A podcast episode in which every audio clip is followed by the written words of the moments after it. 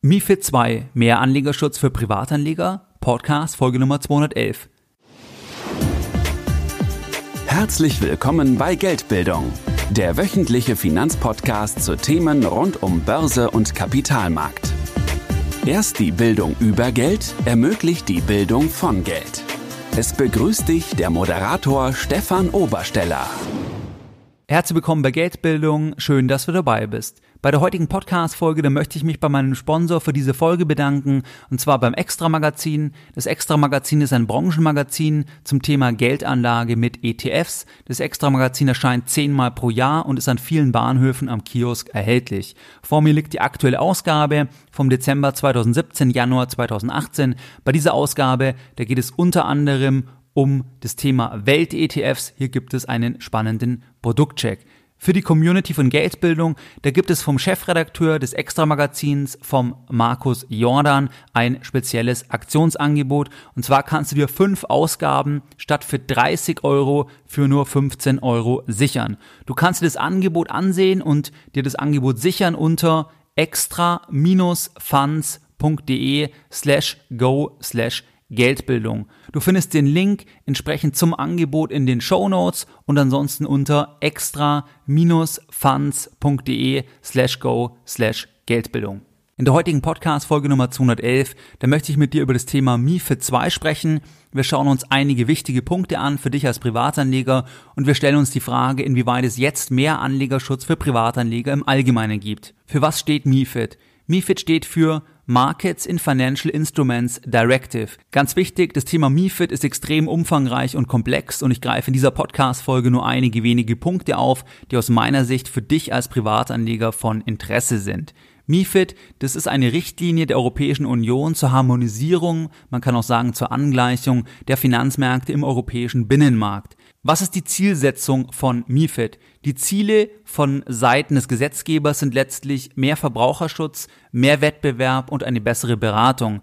Im Zentrum steht also der Kunde. Der Kunde soll besser geschützt werden, der soll besser beraten werden zukünftig und der soll unter besseren Produkten auswählen können, die sich durch mehr Wettbewerb ergeben. Wenn du an Regulierungen denkst, wann gibt es mehr Regulierungen abseits vom Finanzmarkt? Mehr Regulierungen neue Verordnungen, neue Vorschriften, das gibt es doch tendenziell immer besonders dann, wenn etwas passiert ist. Wenn man beispielsweise ein Zugunglück hat, dann wird danach ganz genau geschaut, was kann man tun, damit das nie wieder passiert. Einerseits kann es ja wirklich sein, dass es Sinn macht, dass etwas getan wird, weil man im Rahmen von dem Unglück erkannt hat, dass es eine Lücke gab. Andererseits hast du auch immer den Handlungsdruck, weil die Öffentlichkeit eine Antwort will. Das heißt, man kann ja als Gesetzgeber, als Politiker, als Verantwortlicher, man kann ja nie sagen, ich mache nichts, weil das kann einfach passieren, das kann ich nicht ausschließen, sondern man muss ja immer sagen, jawohl, wir antworten auf diese Krise, auf diesen Unfall mit mehr Sicherheitsvorschriften und das Ganze muss ja nicht in jedem Fall immer auch wirklich sinnvoll sein. Beim Thema MIFID 2, bei dieser Richtlinie, da liegt der Hintergrund ein bisschen in der Finanzkrise. Und zwar hatten wir ja 2008 die Hypothekenkrise, die dann in der Bankenkrise und dann letztlich in der Staatsschuldenkrise mündete. Die haben wir ja heute immer noch. Und hier ist das Vertrauen der Verbraucher in die Finanzmärkte ja ein Stück weit erodiert, weil letztlich denkst du mal an die Bankenpleiten, an Lehman Brothers, auch an diverse deutsche Banken, auch Schweizer Banken, die gestrauchelt haben, die gestrauchelt sind und die dann vom Staat letztlich auch teilweise gerettet werden mussten oder, wie im Beispiel von Lehman Brothers, sogar komplett pleite gegangen sind und das dachte kurz vorher niemand, dass eine solche Bank pleite gehen kann. Das heißt, diese Pleiten, die haben sicherlich das Vertrauen ein Stück weit erodiert und das Ziel des Gesetzgebers mit MIFID ist, das Vertrauen in den Finanzmarkt von Seiten der Verbraucher wiederherzustellen bzw. zu erhöhen. MIFID als Richtlinie ist in Kraft getreten per 3.1.2018 und ich habe Anfang des Jahres, Anfang 2018 bereits erste Zuschriften erhalten.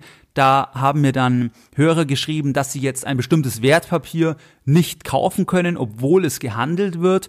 Das ist dann übrigens auch eine kleine Randbemerkung, ein Ausfluss von MIFID 2, eine Verzögerung, weil die Daten des Emittenten von dem jeweiligen Wertpapier bei der Direktbank noch nicht schnell genug vorlagen. Und dann hat die Direktbank gesagt, im Beispiel von Comdirect weiß ich sicher, die haben dann gesagt, ich kann das mal hier vorlesen, und zwar, Zitat Comdirect, für die Definition des Zielmarktes sind wir für jedes einzelne Produkt auf Daten von Emittenten und Dienstleistern angewiesen. Liegen uns diese Daten noch nicht vor, können die Kunden das Produkt vorübergehend nicht handeln. Die Daten sollen so schnell wie möglich vervollständigt werden. Das war dann der Hintergrund, wo mir einige geschrieben haben, wo ich dann gesagt habe, das ist wegen MIFID 2, weil diese Daten noch nicht vorliegen und die Direktbank hier kommt direkt dann erstmal sagt, jetzt kannst du es erstmal nicht mehr handeln, weil jetzt steht der Verbraucher halt noch mehr im Zentrum und die Banken schauen jetzt noch mehr, dass du als Kunde nicht etwas kaufst, was nicht zu deinem Risikoprofil passt und wo du dann im Nachhinein die Bank verklagst und sagst, Moment mal, warum durfte ich das überhaupt kaufen? Warum habt ihr mir überhaupt den Zugang ermöglicht zu diesem Produkt? Das passt doch gar nicht zu mir. Das heißt, hier wird noch vorsichtiger entsprechend vorgegangen. MiFID ist also in Kraft getreten per 3.1.2018. Was sind die wesentlichen Änderungen? Eine Änderung ist beispielsweise, dass Telefonate zwischen dir und dem Bankberater aufgezeichnet werden und die ganzen Gespräche müssen archiviert werden und zwar mindestens fünf Jahre, damit das nachvollzogen werden kann. Wenn du irgendwann sagst, ich wurde falsch beraten, dann kann man sich das Ganze anhören, dann bist du auch ein Podcaster im Gerichtsverfahren und dann kann überprüft werden, hat der Bankberater die Risiken per Telefon adäquat übermittelt, adäquat beschrieben. Deswegen muss das Ganze entsprechend fünf Jahre und länger aufgezeichnet werden. Zweiter Punkt, es gibt kein Beratungsprotokoll mehr, sondern zukünftig nennt sich das Ganze Geeignetheitserklärung und im Rahmen von dieser Erklärung soll dann beschrieben werden, warum ein bestimmtes Anlageprodukt für den Kunden empfohlen wird und inwieweit das Risikoprofil und der Kenntnisstand und die Erfahrungen vom Anleger zum Produkt passen. Hintergrund ist letztlich, dass mit der Geeignetheitserklärung verhindert werden soll, dass ein Anlageprodukt für den Anleger ungeeignet ist. Das heißt, dass jemand, der sehr risikoavers ist, einen sehr, sehr spekulativen Fonds vermittelt bekommt, weil zum Beispiel der Fonds tolle Kickbacks bezahlt tolle Management-Fees bezahlt und der Bankberater oder Verkäufer diesen verkauft hat. Das heißt, mit der Geeignetheitserklärung soll das unterbunden werden, beziehungsweise soll das mehr auf Linie gebracht werden, dass das Produkt zum Anleger passt, zu den jeweiligen Kenntnissen, zum Risikoprofil, zu den Erfahrungen und so weiter. Ein weiterer Punkt, ein wichtiger Punkt aus meiner Sicht ist die Kostentransparenz. Das heißt, künftig müssen die Banken ausweisen, wie viel Geld verdienen sie oder wie viel Kosten fallen an beim Kauf eines Fondsanteils. Und zwar Kosten im Sinne von Provisionen, Ausgabeaufschlag und auch Verwaltungsgebühren. Das heißt, am Ende sollst du als Kunde noch klarer dank MIFID 2 jetzt ab dem 3.1. dann entsprechend sehen, welche Kosten fallen denn an, wenn du diesen Fonds entsprechend kaufst. Es gibt auch noch viele weitere Änderungen. Beispielsweise müssen Fondsmanager für Researchleistungen von Banken bezahlen und dass das ein bisschen offengelegter wird und nicht mehr so indirekt bezahlt wird. Aber auf die Punkte möchte ich gar nicht eingehen. Und du hast es jetzt gemerkt als Privatanleger, entweder Anfang 2018, wenn du Wertpapiere vereinzelt nicht kaufen konntest, dann war das das Thema, wo ich eingangs die Comdirect zitiert hatte, das sollte behoben werden. Dann hast du MIFID 2 sicherlich gemerkt, weil du Post bekommen hast, entweder in deine Postbox oder entsprechend postalisch angeschrieben wurdest und die Bank, die Direktbank dich auf MIFID 2 hingewiesen hat. Und dann haben die so etwas geschrieben, wie ich jetzt zitieren möchte. Ich habe hier auch ein Schreiben von einer Direktbank von mir, wo die dann geschrieben haben, Zitat Anfang, Ab dem 3. Januar 2018 gelten neue gesetzliche Regelungen für das Wertpapiergeschäft. Sie beruhen auf der EU-Finanzmarktrichtlinie MIFID II. Diese setzt hohe Standards für den Schutz der Anleger. Das gilt insbesondere bei der Transparenz von Risiken und Kosten sowie Zuwendungen von Vertriebspartnern, Zitat Ende. Das ist genau das Thema. Was die Zielsetzung von MIFID 2 ist, inwieweit das Ganze erreicht wird, das schauen wir uns gleich noch an. Das heißt, so ein Schreiben hast du bekommen, dann siehst du zukünftig die Kosten transparenter, wie das die einzelnen Direktbanken abbilden. Das wirst du dann sehen, wenn du eine wenn du eine Transaktion tätigst, dass die Kosten noch mehr offengelegt werden. Hier muss man halt sagen, dass die Kosten zwar angegeben werden müssen, die anfallen im Verlauf, aber die Kosten können sich natürlich auch ändern und es wird dann der Vergangenheitswert halt verwendet. Das heißt, wenn Kosten anfallen, die nicht geplant waren, die im Vorjahr nicht angefallen sind, dann kann das natürlich im Vorfeld nicht angegeben werden und deswegen ist es auch dann nur näherungsweise. Was sind die Auswirkungen? Die Auswirkungen sind letztlich, dass du durch MIFID 2 als Privatanleger noch mehr Informationen bekommst. Es gibt noch mehr Bürokratie. Dann eine weitere Auswirkung kann sein, dass du nicht mehr alle Produkte handeln kannst, weil die Banken, wie gesagt, noch stärker schauen müssen, dass das Produkt tatsächlich zu dir auch passt. Und wenn es zu dir nicht passt, im Sinne von deiner Risikoeinstellung, dann kannst du es nicht mehr handeln. Das heißt, es kann sein, dass sich die Auswahl an Produkten verringert. Dritter Punkt, die Kosten, die könnten sinken wegen einer höheren Transparenz. Das heißt, wenn die Kosten überall offengelegt werden, dann kann es natürlich sein, dass die Anbieter unterm Strich günstiger werden, weil der Wettbewerb erhöht wird. Das wäre ja auch eine Zielsetzung. Das ist übrigens der Punkt, den ich am sinnvollsten finde. Ansonsten ist halt das Thema Regulierung immer letztlich noch mehr Bürokratie. Wer liest sich das alles durch? Das heißt, auch heute solltest du ja als Anleger, wenn du irgendwas kaufst, dann musst du dich ja erstmal informieren. Du solltest ja nicht etwas kaufen, was du nicht verstehst. Und natürlich ist es toll, wenn man noch mehr aufgeklärt wird. Aber am Ende des Tages gehe ich immer von der Seite mehr her, dass letzten Endes jeder ja ein mündiger Bürger sein sollte. Und du hast ja heute dank dem Internet alle Möglichkeiten, alles sofort entsprechend auch abzurufen. Und du solltest dich ohnehin einarbeiten in die Risiken, in die Chancen des Produkts, bevor du irgendwas kaufst. Und da braucht man aus meiner Sicht nicht unbedingt immer nochmal eine Vorschrift, damit es noch stärker offengelegt werden muss, weil man hat eh ein Problem, wenn du denkst an das Thema Risiko. Denke an die letzte Podcast-Folge. Was ist Risiko?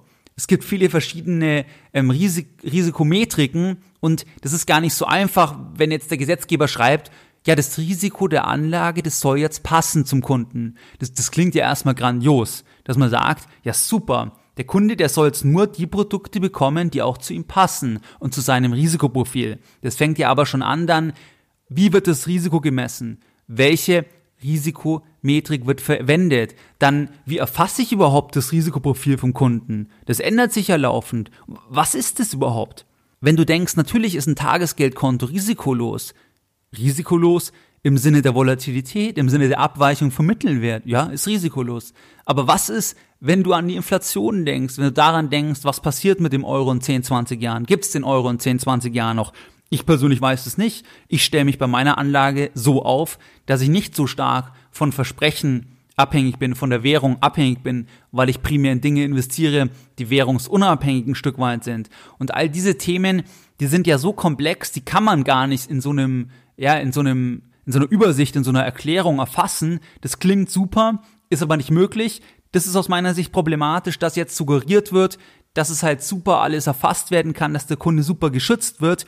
Das kann gar nicht der Fall sein, weil es ja immer davon abhängig ist, welche Risiken messe ich, wie definiere ich Risiken, wie ist die Risikowahrnehmung und so weiter. Das heißt, das ist nicht ganz so einfach und bleibt mal abzuwarten, inwieweit das auch dann letztlich Sinn macht. Für die Anbieter ist es natürlich enorm viel Arbeit und die Tendenz geht natürlich auch in die Entmündigung wieder. Das heißt, der Kunde muss vor allem und jedem geschützt werden und kann nicht selber denken. Und das finde ich halt generell schwierig, weil am besten ist es einfach immer, wenn du selbst deine Geldbildung auf Vordermann bringst und dann selbst die Sachen beurteilen kannst, dann bist du nicht abhängig, dass irgendjemand irgendwas reguliert, weil das eh immer zehn Jahre zu spät ist und das eh immer nie abschließend sein kann. Und deswegen ist es am besten, wenn du selber die Sachen beurteilen kannst, unabhängig von MIFID 2. Das solltest du immer machen. Und jetzt gibt's MIFID 2, okay. Gut finde ich, wie gesagt, die Transparenz bei den Kosten. Und ansonsten ist es natürlich für die Anbieter enorm viel Aufwand. Das mal nur als kleine Übersicht und jetzt gibt es erstmal noch die Lessons Learned von der heutigen Podcast-Folge. Deine Lessons Learned in der heutigen Podcast-Folge. Was ist MIFID 2? MIFID steht für Markets in Financial Instruments Directive. MIFID 2 ist eine Richtlinie der Europäischen EU zur Harmonisierung der Finanzmärkte. Die Zielsetzungen sind mehr Verbraucherschutz, mehr Wettbewerb, bessere Beratung, Ergebnis Antwort auf die Finanzkrise, das Vertrauen soll wiederhergestellt werden. Was sind wichtige Änderungen? Telefonate werden aufgezeichnet, mindestens fünf Jahre archiviert, dann gibt es kein Beratungsprotokoll mehr, sondern eine Geeignetheitserklärung, dann werden die Kosten transparenter offengelegt, dann gibt es noch weitere Änderungen, beispielsweise, dass Fondsmanager für Researchleistungen von Banken und anderen Anbietern bezahlen müssen. Das haben wir jetzt nicht im Detail angesehen, ist auch gar nicht so wichtig für dich als Privatanleger. Inwieweit ist jetzt das Thema vom Anlegerschutz besser. Sehe ich schwierig, ehrlich gesagt. Die Transparenz in Bezug auf die Kosten ist gut. Ansonsten hatten wir darüber gesprochen, Risiken oder wenn du an diese Erklärung denkst, wie werden Risiken gemessen, wie werden Risiken definiert, erfasse ich Währungsrisiken, Inflationsrisiken, schaue ich nur auf die Volatilität der Anlage. Das heißt, es ist gar nicht so einfach und deswegen solltest du natürlich trotzdem immer selbst auf deine eigene Geldbildung setzen und im Idealfall wirst du dein eigener Vermögensverwalter oder wenn du dir Hilfe holst durch einen Bankberater, Strich Verkäufer oder einen Vermögensverwalter oder wen auch immer, dann solltest du in jedem Fall trotzdem selber genau Bescheid wissen, unabhängig davon, was da alles dokumentiert wird, weil du willst ja trotzdem nicht eine Anlage kaufen, die dann meinetwegen eine Falschberatung war, um dann zu prozessieren, um dann Jahre von deinem Leben da zu verschwenden, dass du irgendwelche Prozesse führst, das kann ja nicht die Zielsetzung sein. Die Zielsetzung muss ja sein, dass du Sachen kaufst, die du verstehst, die wirklich zu dir passen, wo dir die Risiken klar sind und das machst du nicht über eine Geeignetheitserklärung, sondern über Wissen, über Geldbildung, dass du selbst Bescheid weißt und dann kannst du selbst für dich die entsprechenden Entscheidungen treffen. Auswirkungen gibt es für dich letztlich, dass die Kosten mehr offengelegt sind, dass du angeschrieben wirst, dass du mehr Papierunterlagen bekommst, dass sich die Produktanzahl unter Umständen verringern kann und im Idealfall sinken die Kosten wegen der höheren Transparenz und dem höheren Wettbewerb. Wie du es gewohnt bist, möchte ich auch die heutige Podcast-Folge Nummer 211 wieder mit einem Zitat beenden und heute ein Zitat von Kurt Marti. Je weniger Treu und Glauben, desto mehr Gesetze, Vorschriften, desto mehr Kontrolle und Bürokratie, desto mehr Unsicherheit, Mafiosität aber auch. Mehr Informationen zu Themen rund um Börse und Kapitalmarkt findest du unter www.geldbildung.de. Und immer daran denken, Bildung hat die beste Rendite.